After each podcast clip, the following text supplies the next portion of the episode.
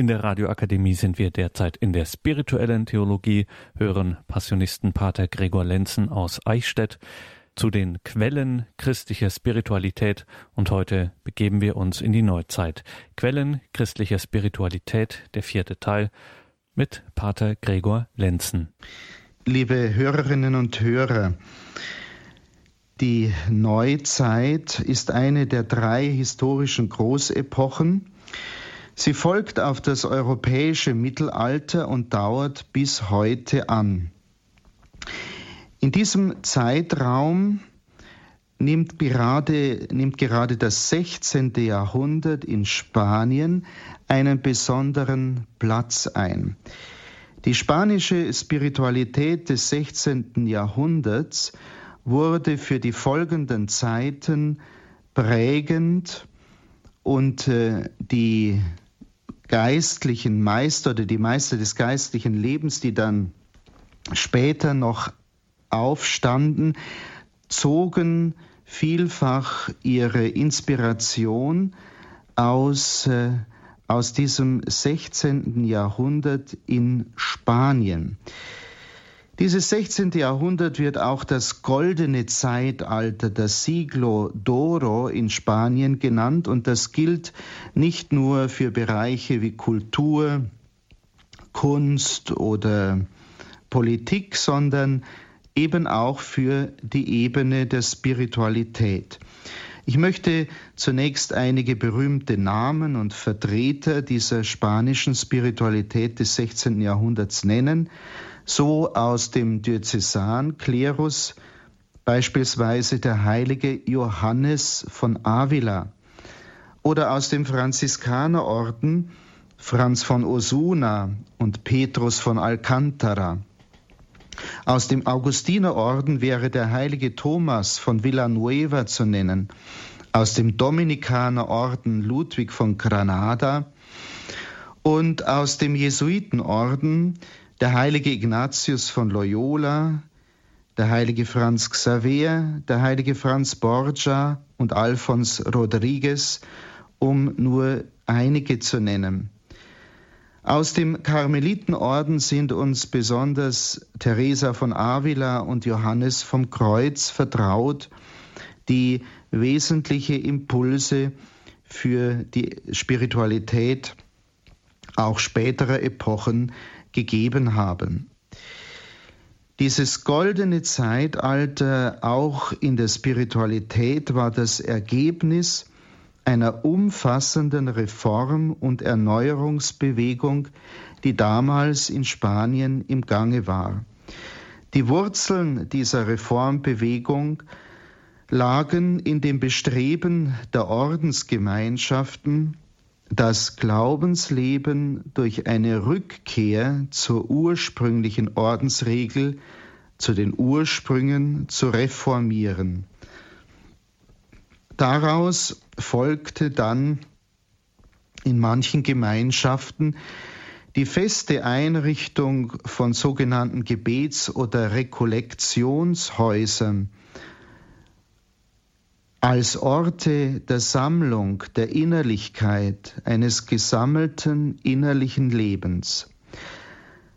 Durch die Erfindung des Buchdrucks erhielten die Menschen Zugang zu einer reichen Literatur über das innere Leben. Die geistlichen Schriftsteller jener Zeit beschäftigten sich vor allen Dingen mit der Darlegung der Wege, des methodischen Gebetes. Hier ist vor allen Dingen auch Ignatius von Loyola zu nennen, der 1522 die bedeutenden Meditationen seiner geistlichen Übungen verfasste, das Exerzitienbuch des heiligen Ignatius von Loyola, wie wir das auch nennen. Und neben diesen methodischen Betrachtungsformen, neben diesen methodischen Hilfen zur Betrachtung, entwickelte sich dann auch eine andere Form des Gebetes, die man als Sammlung bezeichnete, als eine gesammelte Haltung der Innerlichkeit, als einen Weg nach innen. Franz von Osuna aus dem Franziskanerorden beeinflusste diese Bewegung der Sammlung vor allen Dingen mit seinem Werk Dritter Teil des spirituellen Alphabets, das 1527 in Toledo erschien.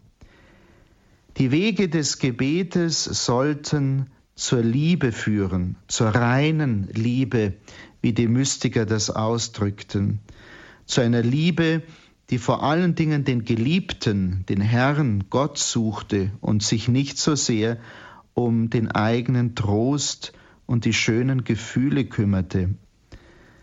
Das augenfälligste Merkmal der spanischen Spiritualität jener Zeit war der Übergang von einer mehr objektiven Spiritualität, die auf dem gesprochenen, mündlichen Gebet und äußeren Werken beruhte, hin zu einer kraftvollen, mehr subjektiven Spiritualität, die auf persönlicher Erfahrung basierte.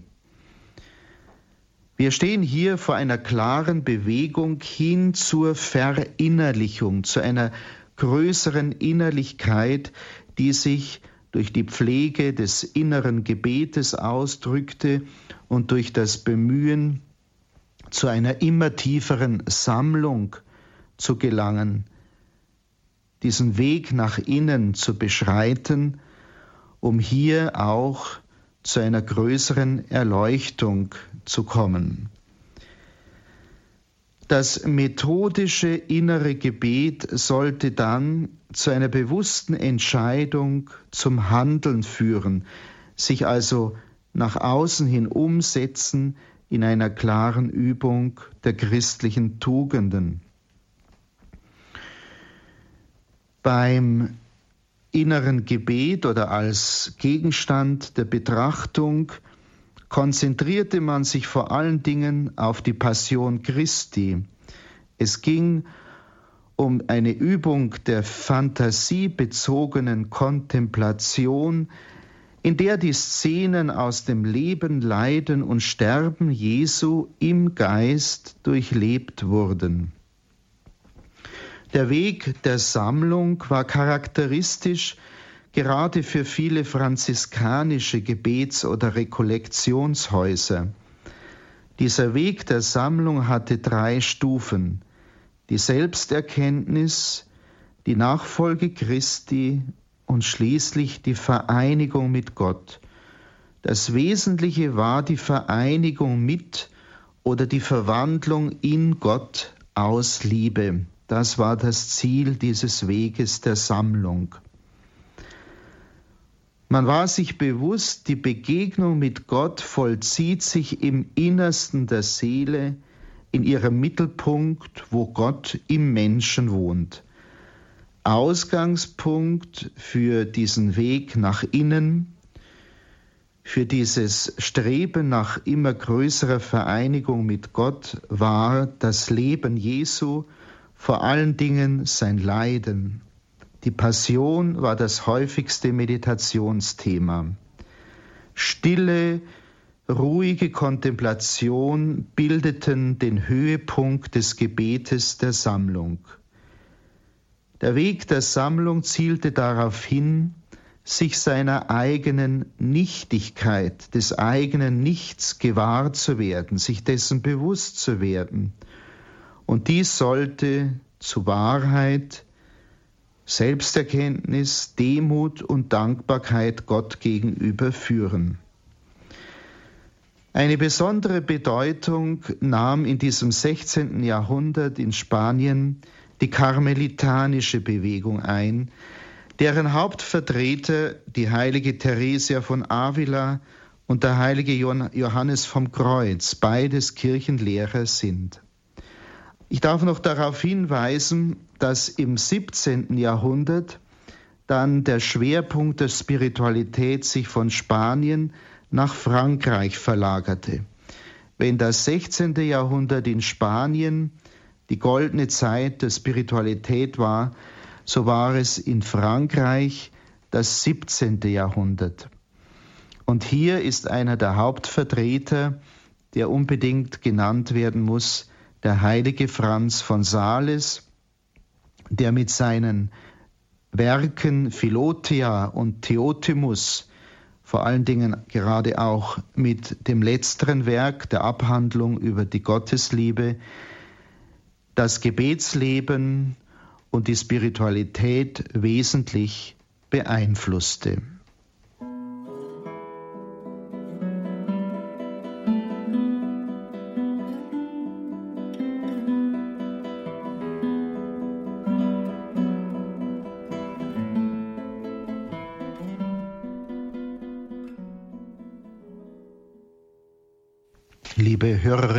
Hörer, bei unserem Blick auf die Entwicklung der christlichen Spiritualität in der Neuzeit gehe ich jetzt ins 18. Jahrhundert und hier genauer gesagt nach Italien, ins Italien des 18. Jahrhunderts, wo mein Ordensgründer lebte, der heilige Paul vom Kreuz, der von 1694 bis 1775 lebte und ich möchte Ihnen jetzt eine Quellenschrift aus seinem geistlichen Vermächtnis vorstellen, und zwar sein geistliches Tagebuch, als ein, einen klassischen Text der katholischen Mystik, als ein Dokument der geistlichen Unterscheidung. Dieses geistliche Tagebuch ist entstanden im Grunde im Auftrag des Seelenführers, des heiligen Paul vom Kreuz, zu Beginn des geistlichen Weges unseres Ordensgründers, beginnend mit dem November 1720, sein Seelenführer, der Bischof von, von Alessandria, befahl damals dem jungen Paolo Francesco Dani, so der bürgerliche Name unseres Ordensgründers, er befahl ihm, sich in die Einsamkeit zurückzuziehen und die inneren Bewegungen seiner Seele schriftlich festzuhalten, um so ein Dokument zu haben, um die Berufung dieses jungen Mannes prüfen zu können. Mit dem 23. November 1720 beginnen in dem nahe der Bischofsstadt Alessandria gelegenen Castellazzo die Tagebucheintragungen Pauls vom Kreuz, die von Joseph de Guibert unter die klassischen Texte der katholischen Mystik eingereiht wurden. Dieses kostbare Dokument, verfasst als Grundlage für den Unterscheidungsprozess des Bischofs bezüglich der Berufung Paul Franz Daneis, ist für uns zugleich fesselndes Zeugnis der geistlichen Unterscheidung und Entscheidung eines Menschen im existenziellen Dialog mit Gott. Paul hatte sich, wie gesagt, auf die Weisung seines Bischofs in eine kleine Abstellkammer bei der Kirche San Carlo in Castellazzo zurückgezogen, um dort in sich zu gehen, und sich innerlich vorzubereiten auf das, wozu Gott ihn gerufen hatte. Betrachtet man die 40 Tage von Castellazzo, um diesen Zeitraum handelt es sich, in ihrer Gesamtheit, so stellen sie wirklich den klassischen Rahmen einer Vorbereitungszeit auf eine bestimmte Sendung dar.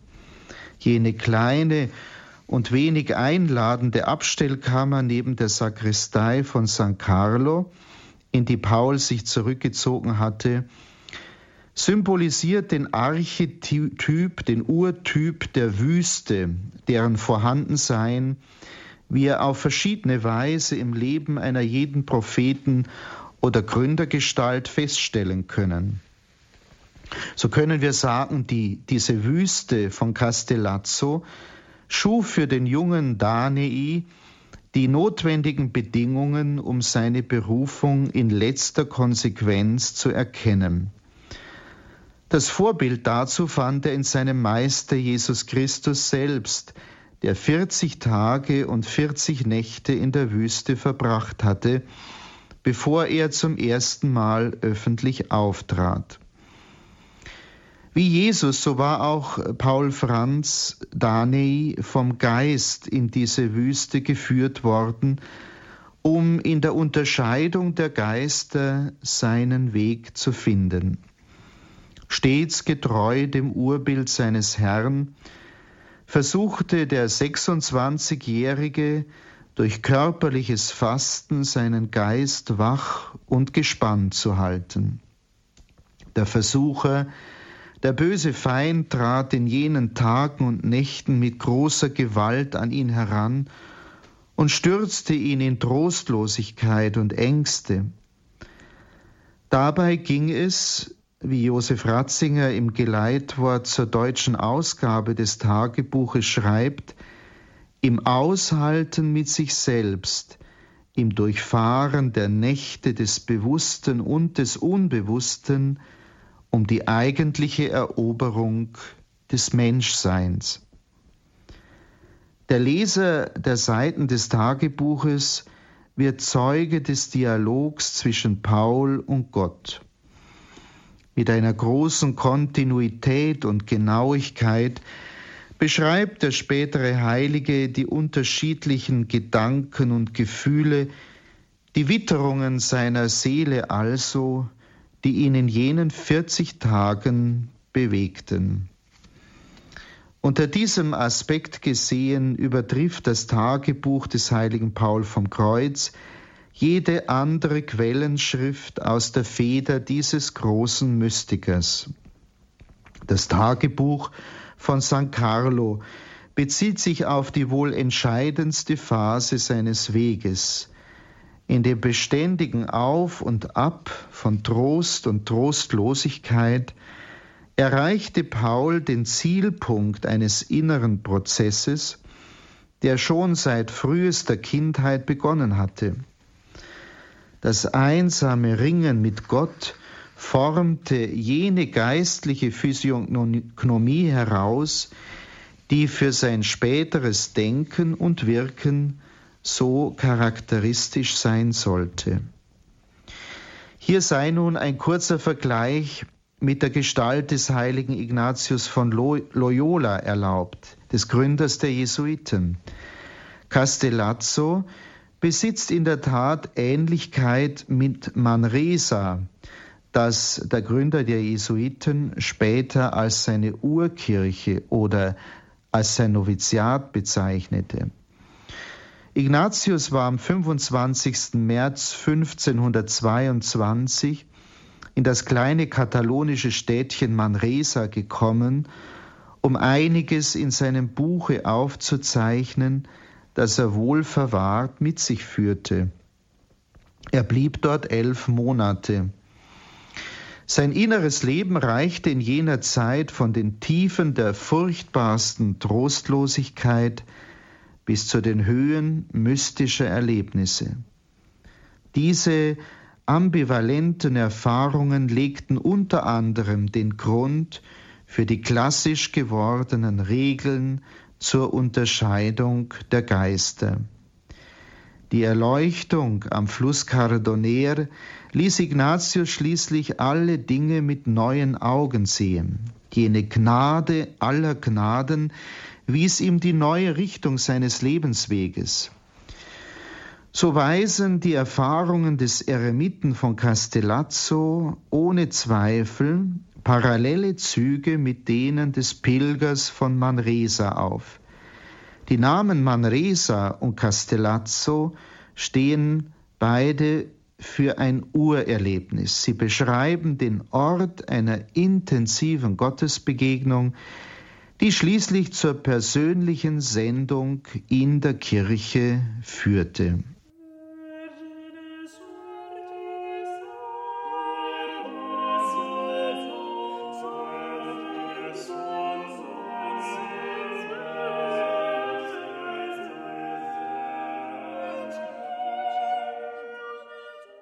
Es war auch Ignatius von Loyola, der in seinen Exerzitien, in seinem Exerzitienbuch auf die Bedeutung der Gefühlsregungen für den Prozess geistlicher Unterscheidung hingewiesen hat.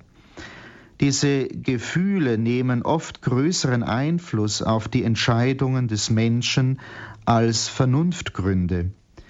Bei der Suche nach dem Willen Gottes kommt es deshalb darauf an, den Ursprüngen solcher innerer Regungen nachzuspüren, die entweder von Gott, vom Dämon, also vom bösen Feind, oder von der menschlichen Natur verursacht sein können. Wer sich in das geistliche Tagebuch des heiligen Paul vom Kreuz vertieft, begegnet darin einem Mann mit einer reichen Gefühlswelt. Nicht umsonst wird das Temperament des späteren Ordensgründers von seinem ersten Biografen, dem heiligen Vinzenz Maria Strambi, als sanguinisch und sehr empfindsam bezeichnet. Dieser sensible Charakter aber wurde für Paul zur Quelle zahlreicher seelischer innerer Leiden. Er geriet dadurch manchmal in eine Art innerer Depression, in der er schwer an sich selber litt. Doch er kämpfte mit großer Anstrengung dagegen an, um den anderen mit heiterer Gelassenheit zu begegnen.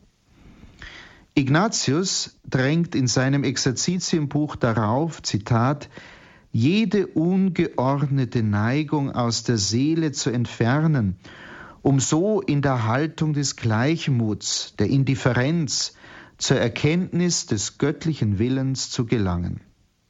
Auch Paul vom Kreuz strebte inmitten wechselnder Stimmungen und Gefühle nach einer Form innerer Ausgeglichenheit, Gelassenheit, die er besonders durch seine volle und vertrauende Hingabe an die sorgende Liebe Gottes offenbart im Leiden Jesu, erreichte. Und sein geistliches Tagebuch ist dafür ein sprechendes Zeugnis. Bei einer Betrachtung der inneren Bewegungen, die Paul vom Kreuz an sich selber wahrnimmt und in seinem Tagebuch beschreibt, fällt vor allem die dominierende Stellung der Trostlosigkeit auf. Es sind in erster Linie wie Ratzinger schreibt, die Schwermut, die Ängste und Versuchungen des einsam Gott ausgesetzten, mit denen der Leser konfrontiert wird und die ihn zunächst befremden, befremden werden. Aufgrund seiner langen geistlichen Nacht die 45 Jahre anhielt und alle bis dahin gültigen Schemata des geistlichen Lebens durchbrach, wurde der Gründer der Passionisten später auch als Fürst derer bezeichnet, die großes seelisches Leid tragen. Um die Bedeutung dieser schweren inneren Prüfungen für die geistliche Entwicklung Pauls zu begreifen, folgen wir einer Unterscheidung die der Heilige in seinem Tagebuch selbst dazu vornimmt. Dabei werden wir Zeuge eines erstaunlichen Zusammenfallens positiver und negativer Aspekte. Die Eintragung des 10. bis 13. Dezember im Tagebuch führt uns einen typischen Fall von Trostlosigkeit vor Augen. Paul beschreibt seinen Zustand darin folgendermaßen. Ich war innerlich trocken, zerstreut und von Versuchungen geplagt. Zum Beten musste ich mich zwingen. Ich wurde versucht, etwas zu essen, denn ich hatte Hunger. Ich spürte die Kälte mehr als gewöhnlich und das Fleisch ersehnte Linderung. Und deshalb wollte ich mein Beten unterbrechen. Es handelt sich hier also um eine klare Versuchung, das Gebet zu unterbrechen, vom Gebet wegzugehen, begleitet von geistigen und körperlichen Symptomen. Paul unterscheidet nun deutlich ihren Ursprung, wenn er fortfährt. Was die Bedrängnisse und Angriffe, die kamen, angeht, so waren sie sowohl vom Fleisch als auch vom Dämon verursacht. Meiner Meinung nach war auch der Dämon mit am Werk, denn ich weiß, dass er einen großen Neid hat auf jeden, der betet. Der junge Eremit gibt bis hierher der erfahrenen Trostlosigkeit einen ausgesprochen negativen Sinn, da sie ihn, wie es beispielsweise im Exerzitienbuch des heiligen Ignatius heißt, zu den niederen und irdischen Dingen hinzieht. Auch die Reaktion, die nun folgt, entspricht ganz den Regeln zur Unterscheidung der Geister, wenn Paul schreibt, aber durch die Barmherzigkeit Gottes beteuerte ich, dass ich beim Gebet ausharren wolle, koste es auch, dass man mich in Stücken wegzerrt. Paul leistet entschiedenen Widerstand gegen die Versuchung, indem er seinen Vorsatz nicht ändert und noch mehr Nachdruck auf das Gebet legt. Die Frucht solcher Beharrlichkeit bleibt nicht aus, und so kann er schreiben, als dann der Zeitpunkt gekommen war, mit dem Gebet aufzuhören, war ich in Frieden und voll innerer Ruhe. Dem Heiligen gelingt es nun sogar aus der Rückschau, sich von seiner persönlichen Erfahrung zu distanzieren und eine objektive Verhaltensregel aufzustellen. Er schreibt, man muss sich davor hüten, zu solchen Zeiten des Leidens das Gebet zu unterbrechen. Denn dadurch würde das Leiden nicht geringer werden, ja, die Seele würde sogar ohne jeglichen Nutzen noch mehr betrübt sein, denn sie würde sehen, dass sie der Lauheit zum Opfer gefallen ist. Doch die Stimmung der Trostlosigkeit erhält noch einen anderen Charakter im geistigen, geistlichen Reifungsprozess des heiligen Paul vom Kreuz. Es geht ihm dabei letztlich um die Kreuzesnachfolge, in der er Anteil bekommt an den Leiden Jesu, auch im Gebet. So schreibt er, ich habe eine tiefe eingegossene Erkenntnis über die Qualen meines Jesus, und ich empfand ein so großes Verlangen, mit ihm vollkommen vereint zu sein, so dass ich den Wunsch hatte, seine Qualen jetzt zu erleiden und mit ihm am Kreuz zu sein. Hier, verehrte Hörerinnen und Hörer, sind wir am Kernpunkt der Mystik des heiligen Paul vom Kreuz. Die Versuchungen, zum Beispiel im Gebet, werden für ihn zu willkommenen Gelegenheiten, um zur Einheit mit dem Gekreuzigten zu gelangen. Er schreibt, Indes weiß ich, dass Gott mir diese Erkenntnis gibt. Wen Gott durch das Gebet zu einer hohen Einheit mit ihm führen will, der muss auf der Straße des Leidens im Gebet gehen. Ich sage, Leiden ohne jeglichen erfahrbaren Trost so dass die Seele sozusagen nicht mehr weiß, wo sie steht. Paul orientiert sich hier vollkommen am Beispiel Jesu, der im Ölgarten und am Kreuz ebenfalls in großer Verlassenheit gebetet hatte. Je weniger Trost man im Leiden erfährt, umso ähnlicher wird man dem leidenden Herrn, dies ist der fundamentale Gedanke, der hier bei Paul vom Kreuz dahinter steht. Die Teilnahme an den Leiden Christi führt schließlich zu einer immer stärkeren Identifikation mit dem geliebten Vorbild und verstärkt noch den Wunsch nach Leiden. Zitat Ich möchte nun etwas zur größeren Ehre Gottes erwähnen. Es ist Folgendes. Wenn ich mich in diesem Zustand befinde, in dem ich mich schon einige Male, zwar ziemlich lange, aber nicht mit solcher Heftigkeit befand, so bitte ich meinen gekreuzigten Jesus, dass er mich daraus nicht befreie. Ja, ich wünsche sie, damit ich leide. Ich habe nämlich eine heimliche Angst, dass sie aufhören könnten. Die eben erwähnte Angst kommt von dem Verlangen, das die Seele hat, Jesus in seinen Leiden nachzufolgen. Der Philosoph aus unserer Kongregation, Pater Stanislas Breton, bemerkt in diesem Zusammenhang, das, was im Tagebuch betroffen macht, ist in der Tat ein immer gebieterischer Durst nach Leiden.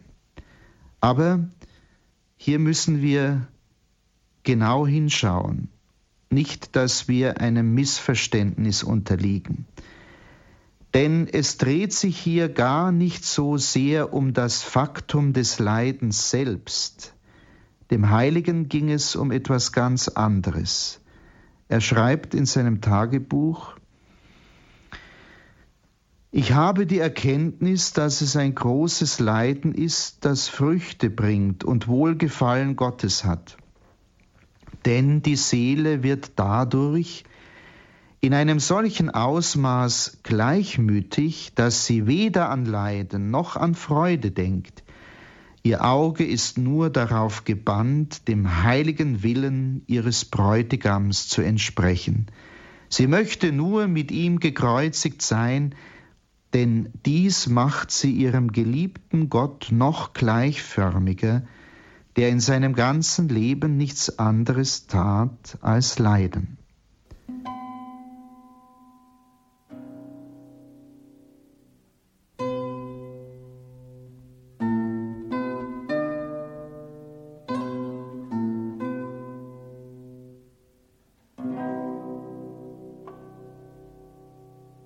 Nicht das Leiden steht demzufolge für Paul vom Kreuz im Mittelpunkt. Im Gegenteil, das Ich sollte abwesend sein von seinen Leiden. Es geht nicht um Leid oder um Freude, sondern, wie Paul es ausgedrückt hat, um jenen Gleichmut, der die Seele über ihre Leidenschaften und Leiden hinaushebt. Entscheidend für ihn ist die Vereinigung mit dem göttlichen Willen. Für Paul besteht der Wille Gottes aber in erster Linie darin, das eigene Leben dem Leben Jesu Christi anzugleichen, das er wiederum auf weiten Strecken vom Leid geprägt sah. So strebt Paul danach, ein lebendiges Abbild Christi in seiner Passion zu werden. Daher verlangt er auch nicht nach Tröstung, um wie Christus die reine Hingabe an den Willen des Vaters zu praktizieren. Denn im Genuss wendet man immer den eigenen Willen an. Gerade in der Leiterfahrung sieht Paul die Notwendigkeit begründet, sich mit dem Willen Gottes zu vereinen. So wird aus einem Weg des Leidens ein Weg der Hingabe. Den tiefsten Grund seiner Kreuzesnachfolge finden wir in der großen Liebe des Heiligen zum Herrn. Wer wirklich liebt, identifiziert sich mit der geliebten Person und macht sich ihre Gefühle und Haltungen zu eigen. So wird die Passion Christi für den jungen Eremiten von Castellazzo das stärkste Motiv seiner Liebe. Er berichtete am 27. Dezember im Tagebuch von einer Ruhe im Gebet, die, Zitat, vermischt war mit einer dankbaren Freude über die Leiden Jesu. Liebe und Schmerz vermischten sich miteinander. Und bei einer Betrachtung über die Flucht nach Ägypten während des darauf folgenden Tages erfährt er dieselbe innere Regung und schreibt, in meiner armen Seele mischten sich Schmerz und Liebe, Tränen und liebliche Empfindung. Liebe und Schmerz rücken hier eng zusammen. Einige Zeilen weiter lesen wir dann, im selben Augenblick, da die Seele dieses tief empfindet, entzündet sich in ihr mit Freude oder Mitleiden, je nach den erschauten Geheimnissen. Immer sind diese Empfindungen jedoch mit Wohlgefallen gemischt. Hier fühlt man sich an Franz von Sales erinnert, der schrieb, die Leiden dessen, den ich liebe, rühren aber von seiner Liebe her. So leide ich zwar unter ihnen durch mein Mitleiden, sie bringen mir aber Freude durch das Wohlgefallen, das ich an dieser Liebe finde. Die liebende Identifikation des heiligen Paul vom Kreuz mit dem Gekreuzigten darf man also nicht mit Dolorismus oder einer unkontrollierten Übersteigerung verwechseln. Leiden als Tor zur Liebe, so umreißt der Jesuit Josef Sudbrak die Mystik des heiligen Paul vom Kreuz. Diese Liebe steigert sich so weit, dass sie dem Herrn im Opfer des eigenen Lebens nachfolgen möchte. Und so lesen wir im Tagebuch die Eintragung, ich hatte weiterhin das starke Verlangen, als Märtyrer für das heilige Sakrament zu sterben, dort wo man nicht daran glaubt. Das Ziel des bisher beschriebenen Prozesses ist jene selige Umformung in den gekreuzigten Gott, die sich auf schmerzliche Weise vollzieht, da sie von einer Liebe verursacht ist, einer gekreuzigten Liebe, die nach vollkommener Ähnlichkeit strebt. Dieser Vorgang der Umformung hat Paul zu einer großen Vertrautheit mit dem Geheimnis der Menschheit Christi in seinem Leiden geführt. So tief er auch in die Schau Gottes eindringt, löst er sich doch nie aus der liebend schmerzenden Verbindung mit dem Christus Patiens, mit dem leidenden Herrn, weil er den Absoluten genau in jener leidenden Menschheit betrachtet, im Wissen, dass vor allem in ihr der Unendliche als Liebe widerstrahlt. Dafür besitzen wir ein wundervolles Zeugnis in der letzten Tagebucheintragung vom 1. Januar 1721, dem Höhepunkt dieser Denkschrift, der sich auf ein ganzes Leben ausstrahlen wird. Wir lesen, ich hatte auch die Erkenntnis, dass die Seele durch das Band der Liebe mit der heiligsten Menschheit Jesu verbunden war. Gleichzeitig war sie verschmolzen und erhoben zu einer hohen und erfahrbaren Erkenntnis der Gottheit. Denn weil Jesus Gott und Mensch ist, kann die Seele nicht in heiliger Liebe mit der Menschheit vereint sein, ohne gleichzeitig verschmolzen und erhoben zu sein zu einer hohen und erfahrbaren Erkenntnis seiner Gottheit. Mit erstaunlicher Klarheit weist hier der heilige Paul vom Kreuz die Mittlerrolle der Menschheit Jesu im Streben nach Gottes Erkenntnis auf. Für ihn bleibt die leidende Menschheit Christi untrennbar mit einer hohen und erfahrbaren Erkenntnis der Gottheit verknüpft. Dieses Zitat untermauert deutlich das, was Pater Josef Sudbrak in seiner Besprechung zur deutschen Ausgabe des Tagebuches hervorgehoben hat. Zitat Es geht um die Bedeutung des Menschen Jesu, und seines Leidens für alle christliche Meditation und Kontemplation. Es geht um das Misstrauen gegen jede Erfahrung, die vorgibt, den konkreten Menschen Jesus und die Härte des Schmerzes hinter sich lassen zu können. Zitat Ende. Das Gedächtnis des Leidens Christi wird für Paul vom Kreuz zur Pforte der Kontemplation. Die oben zitierte Offenbarung bildete bereits den Kern seiner späteren Lehre über das Gebet. Liebe Hörerinnen und Hörer, Mit diesen wenigen Zitaten aus dem Tagebuch des heiligen Paul vom Kreuz wollte ich Ihnen einen Text, einen Quellentext des geistlichen Lebens aus dem 18. Jahrhundert nahebringen und Ihnen gerade aufzeigen, wie hier ein Weg des Leidens im Gebet, wenn man mit innerer Trockenheit und Trostlosigkeit und Dunkelheit zu kämpfen hat, zu einem Weg der Liebe und der Hingabe werden kann. Der heilige Paul vom Kreuz hat uns hier einen Weg gewiesen.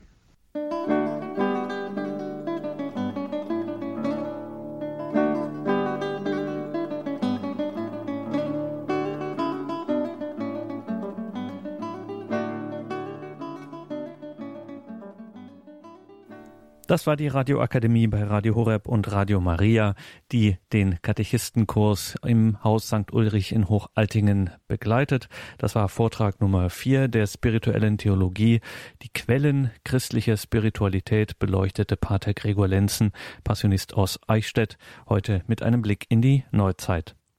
Davon gibt es bei unserem CD-Dienst einen Mitschnitt und natürlich auf horeb.org in Kürze das Ganze auch im Download-Bereich.